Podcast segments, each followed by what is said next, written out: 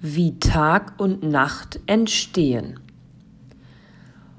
Ohne die Sonne wäre ein Leben auf der Erde nicht möglich. Die Sonne liefert Wärme und Licht. Die Erde umkreist die Sonne. Das Licht der Sonne trifft nicht die ganze Erde gleichzeitig. Eine Hälfte der Erde wird immer beleuchtet, die andere Hälfte befindet sich im Schatten.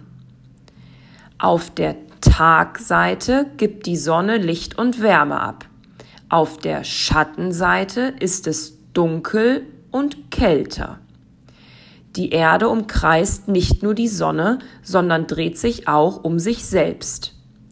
Für eine Drehung um sich selbst braucht die Erde 24 Stunden, also einen Tag. Die Seite der Erde, die zur Sonne zeigt, ist hell. Auf dieser Seite ist also Tag. Die Seite, die im Schatten liegt und nicht von der Sonne angeschienen wird, ist dunkel. Auf dieser Seite ist Nacht.